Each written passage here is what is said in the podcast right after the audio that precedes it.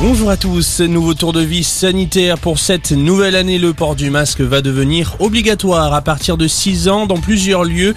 La mesure a été publiée au journal officiel aujourd'hui et sera effectif lundi.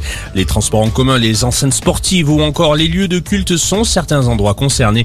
Jusqu'à présent, la mesure concernait les enfants à partir de 11 ans. Le nombre de cas de coronavirus, lui, continue de battre les records. 232 000 cas ont été détectés ces 24 dernières heures selon les derniers chiffres de Santé publique France. La situation se tend également dans les Outre-mer. Le nombre de nouveaux cas en Guadeloupe a été multiplié par 4 en 4 jours. Ce 1er janvier qui est marqué par de nombreux changements, notamment pour notre portefeuille. Le SMIC est par exemple revalorisé de 11 euros net par rapport à l'année dernière.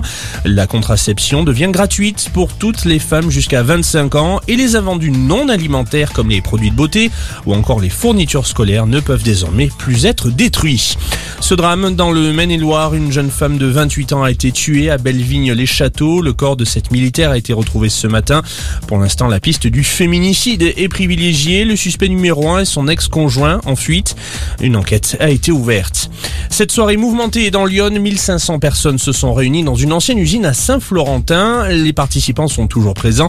Plus de 500 véhicules sont toujours sur les lieux. Les forces de l'ordre sont en train d'intervenir. Les contrôles ont également été mis en place. Une enquête va être ouverte pour organisation illicite d'un rassemblement festif à caractère musical. On passe au sport, le début de la 14e journée de top 14 aujourd'hui, Stade français Perpignan à 19h avant le choc entre Clermont et Toulouse à 21h05. Et puis top départ pour Dakar aujourd'hui, la 44e édition de cette course mythique en Arabie Saoudite, plus de 1000 concurrents sont partis de Jeddah, dont près de 200 coureurs français. La course doit se terminer le 14 janvier prochain.